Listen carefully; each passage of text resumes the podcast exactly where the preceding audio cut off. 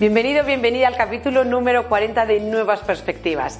Tres ideas prácticas para gestionar mejor nuestro estrés. Bueno, en particular tú, tu propio estrés.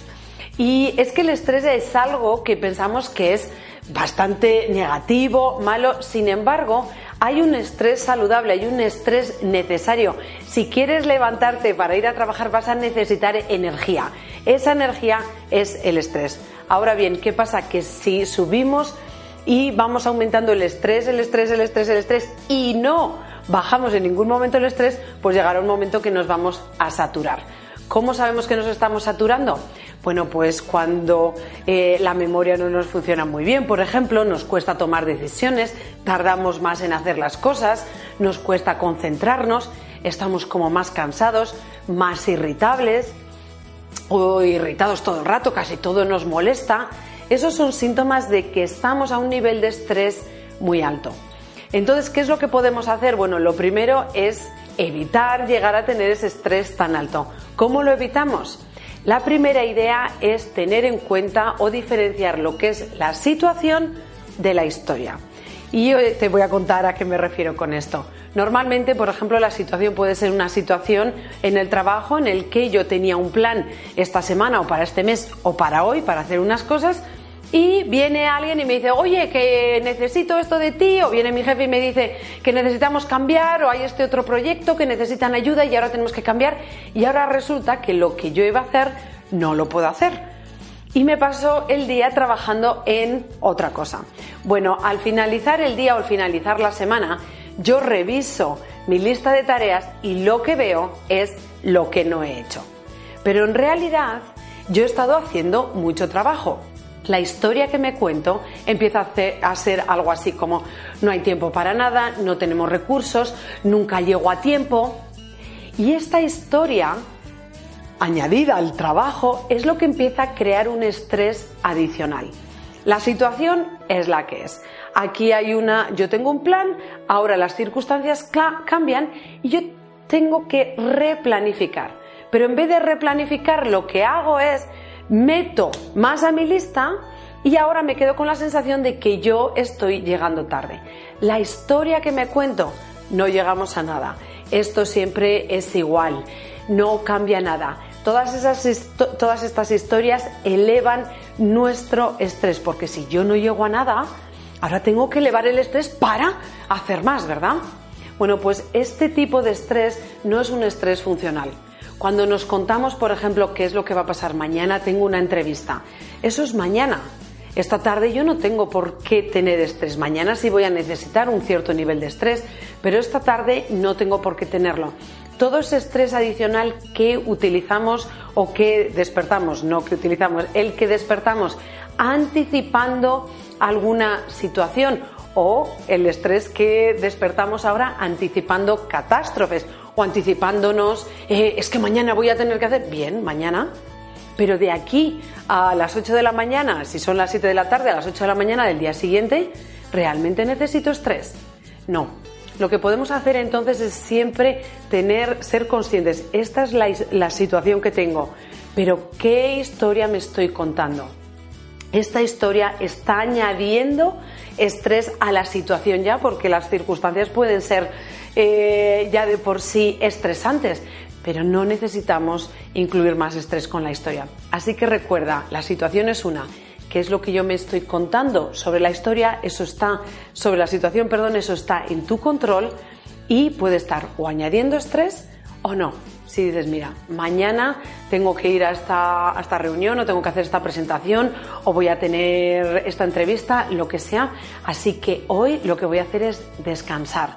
Hoy lo que voy a hacer es bajar el estrés todo lo que pueda con una relajación de una hora, lo que sea, o con los dos puntos que voy a compartir contigo ahora. La segunda idea, tomarte muy en serio la diversión. Y esto lo digo completamente en serio, casi se me sale la sonrisa, pero lo digo muy en serio.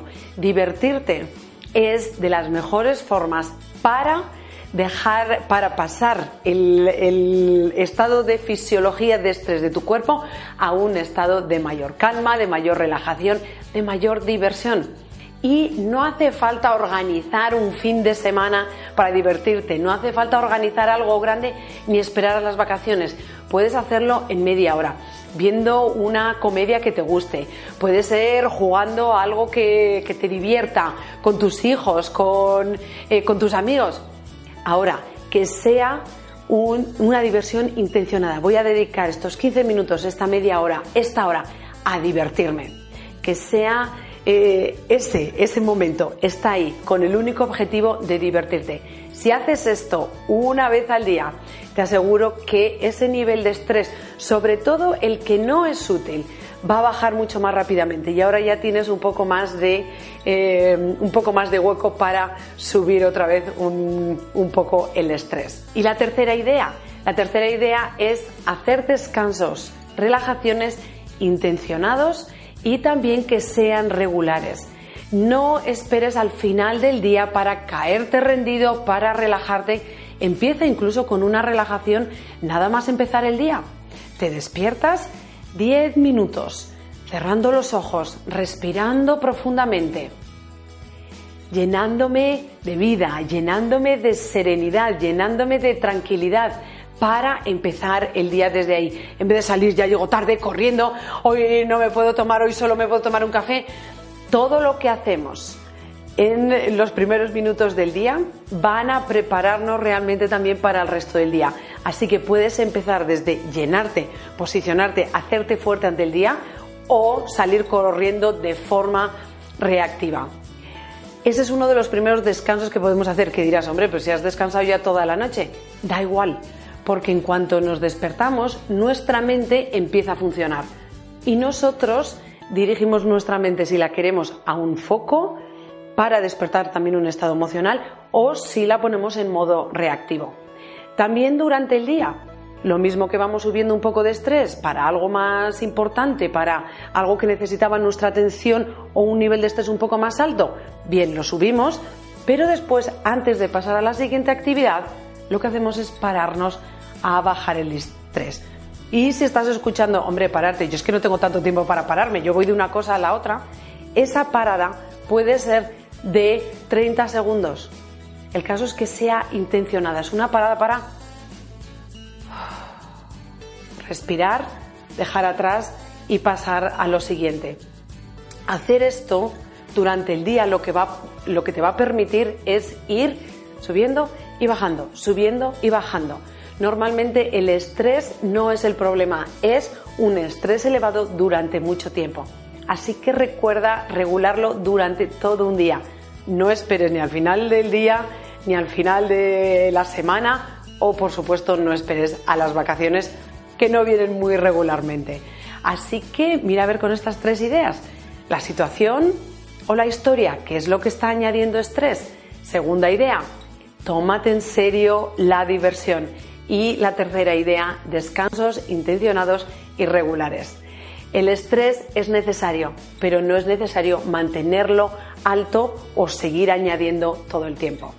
Tú tienes el mando y recuerda sobre todo que eres luz, así que sale ahí fuera y brilla.